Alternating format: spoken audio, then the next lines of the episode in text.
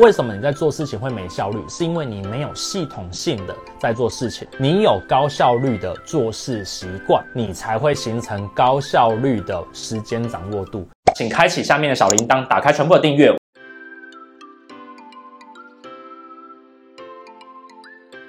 做事情的时候保持高效率，其实这一题啊，它有一点点是假议题。为什么呢？因为其实是你有高效率的做事习惯，你才会形成高效率的时间掌握度。所以我想跟大家去分享很简单一件事情。很多人做事情喜欢 A 摸一摸，再摸 B，B 摸一摸再做 C，然后啊，结果就整个事情都混在一起了。这个就是你浪费时间的根本源头。我们来去想一想。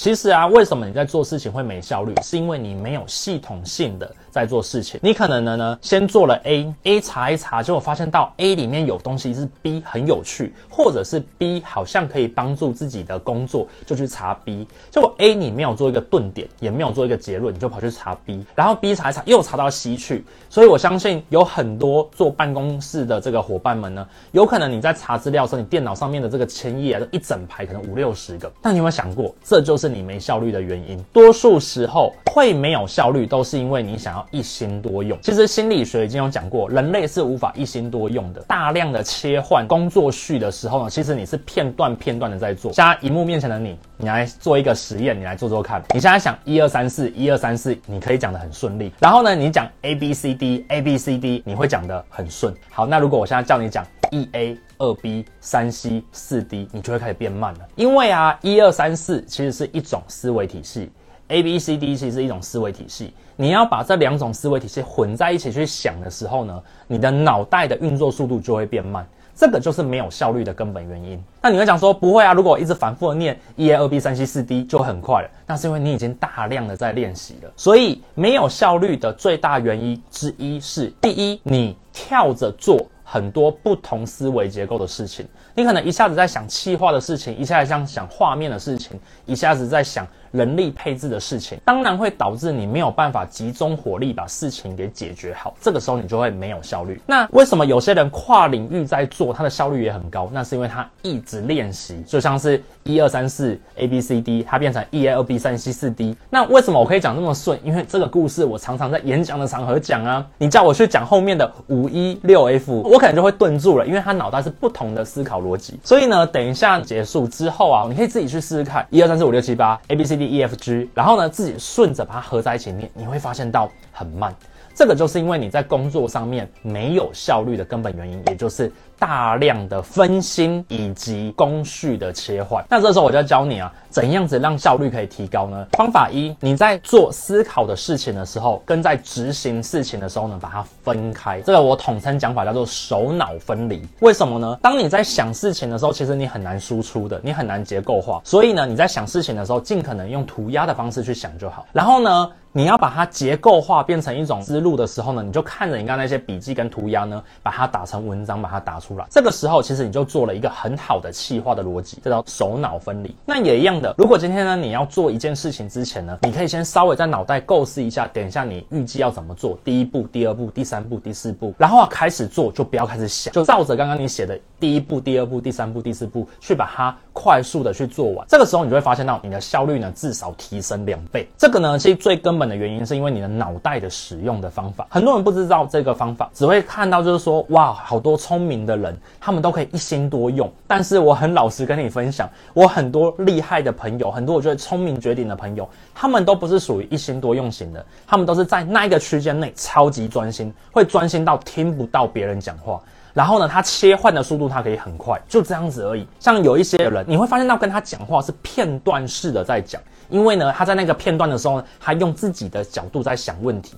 等到他打开了之后，切到下一个片段，你就觉得他在跳跃性思考。所以，如果今天你有朋友，或是你自己，你发现到你也是属于这种跳跃性思考的时候呢，你就要记住一件事情，其实啊，他是大量的在分心。所以，最好做的方法就是你把那个分心的区间块拉大。你今天呢，一样是一 A 二 B 三 C 四 D，你把那个一的长度把它拉长。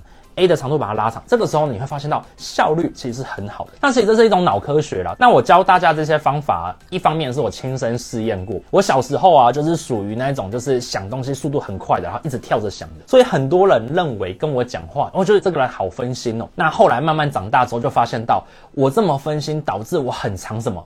粗心大意，所以我小时候啊，在大家国小期间的时候，最常被骂就是你怎么粗心大意了？这一题数学你明明就会啊，为什么写错了？来，我相信这一个语句你可能也曾经听过。来，那我就告诉你，当时候的解法就很简单，手脑分离。我让我每一次手脑分离，我在想的时候跟在做的时候分开，我发现我的效率就很高，而且出错率可以下降。好，我再想跟大家分享第二件事情呢，就是你要让你的工作效率提高。第二件事情就是你一定要检讨，也就是所谓的事后练习。那我们刚刚是不是讲了？一 A 二 B 三 C 四 D，我要怎么加速它？那就是我要大量的练习一 A 二 B 三 C 四 D，一 A 二 B 三 C 四 D，我就会变成跟一二三四五六七八是一样快的。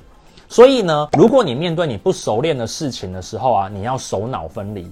做完了之后啊，你要把那个流程啊把它记下来，然后啊快速的在脑中里面呢试着再做一次，或者是下次再用那个流程呢再重复的做一次，你就会发现到两次三次之后呢，这一个流程居然变成你的肌肉记忆，以后你在处理这件事情的时候呢，你的速度就很快。那在生活上面呢，如果你要让你自己的成就更加杰出一点，就是你有很多这种很优秀的工作习惯或是生活习惯，就这么简单。所以做事情要保持高效率。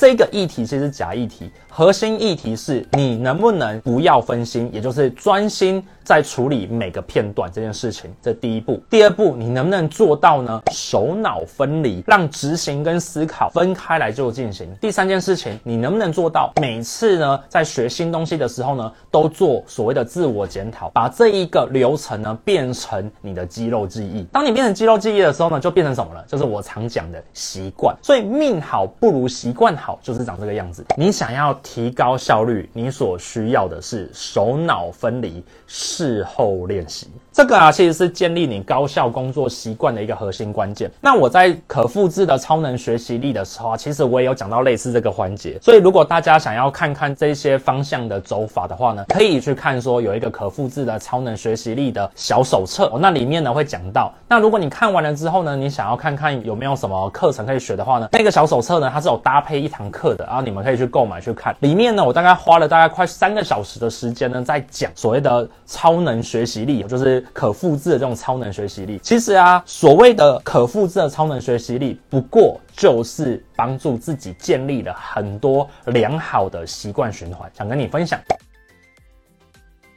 这一题啊，我觉得非常有趣。你已经在做关键的事情了，但是呢，你还是做得很慢。根本原因就是因为你执行力不够啊，这其实是一个很根本性的一个原因。所以啊，你能不能找到关键的事情去做，这件事情很重要。有可能你刚刚讲的这一题呢，是属于你找错关键的事情了。有可能，有可能。那我觉得这一题等下延伸来讲。我们先来讲一下，假设你找到关键的事情了，但是你还是做得很慢，该怎么办？第一，原因是因为你没有把它练成你的。习惯，其实啊，生活当中啊，多数的事情大多都是重复的，而那几个关键的事情所需要的技能也是重复的。你应该去想一下，每次这个关键的事情里面所用到的技能，你有没有养成肌肉记忆了，也就是养成习惯了。我举一个例子来说，像是我啊，不论是面对同事们的沟通啊，面对客户的沟通，甚至要演讲，其实我有一项技能呢，是我必须要养成肌肉记忆的，那就是我讲话要很有条理。我在思考问题的时候，我要很有节奏。这个时候我在表达的时候才会轻松，才会简单。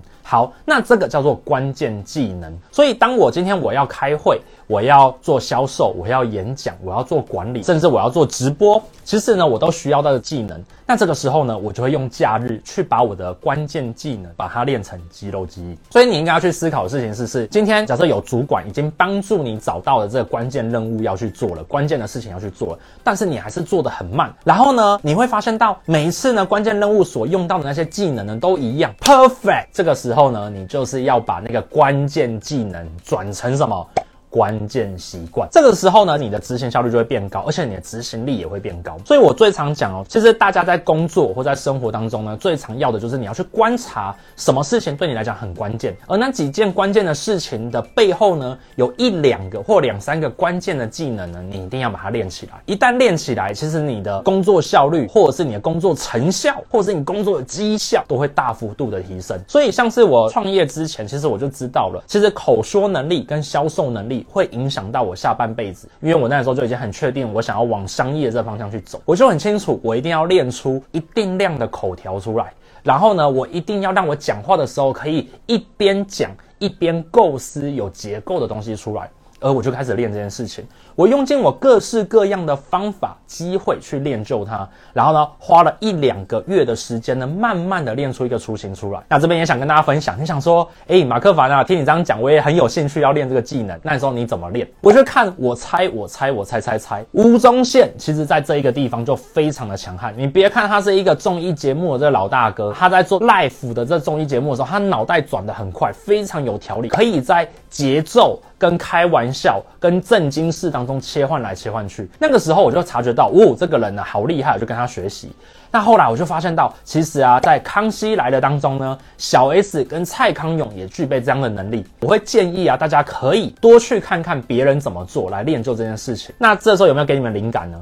如果今天你发现到你工作上面的很多关键技能呢，你想要练就它，那你就要去找有这个关键技能类似的人，他都怎么操作的，去模仿去学习，你就会发现到下一次你的执行速度就会快很多。所以刚刚问的这一题啊，它的核心关键是什么？其实它的核心关键是面对关键事情的关键技能不够熟练。一旦熟练了，你做事速度就会快了嘛。这个呢是是一个肌肉记忆。那我用最简单的例子来讲好了，假设如果你平常都没有习习惯跑很快的这个跑步，那你纵使知道现在前面有一百万，你只要跑到九秒内，你就一定可以拿到这一百万。但因为你平常身体没有养成这个短跑九秒内可以跑到这个速度，你当然就拿不到啦。一样的关键知道了是知道，但是呢，你能不能把关键的事情做好做满，要靠的叫做关键技能。你知道了什么事是关键，并没有这么的重要。更重要的事情是，你知道是关键，你能不能在关键的时间内做完它？所以啊，大家要养成的不仅仅是掌握关键任务的能力。甚至平常要累积关键技能的养成，我想跟你分享。那这边我就稍微补充一下哈，做这个事情的时候，你发现到你执行速度没有起来的时候啊，大家可以看一下这本书。这本书叫做《最强的 CAPD 法则》。其实啊，它就是很典型帮助你手脑分离的一本书。那这本书其实我蛮喜欢的哈，《职场实战攻略》马克凡读书当中呢，我也有解析这本书。那大家可以去看看这一本书，或者我在 YouTube 有几集我都有提到这本书。这本书呢。而且就是很典型的讲首脑分离，并且累积出关键任务跟关键技能，所以大家可以去补充这个。我觉得这本书是蛮好的。然后呢，还有一本书呢，我今天也想要跟大家去做分享。我觉得这本书很可爱哦，书名叫做《仓鼠类的吗》。其实它里面呢所提到的一件事情呢，也就是大家都没有去掌握这个关键技能跟关键的任务，所以呢，就像个小仓鼠一样呢，在笼子里面一直跑，一直跑，一直跑，一直跑，然后跑不出去。大家如果要成为高效率的人的话，记住这件事情哦。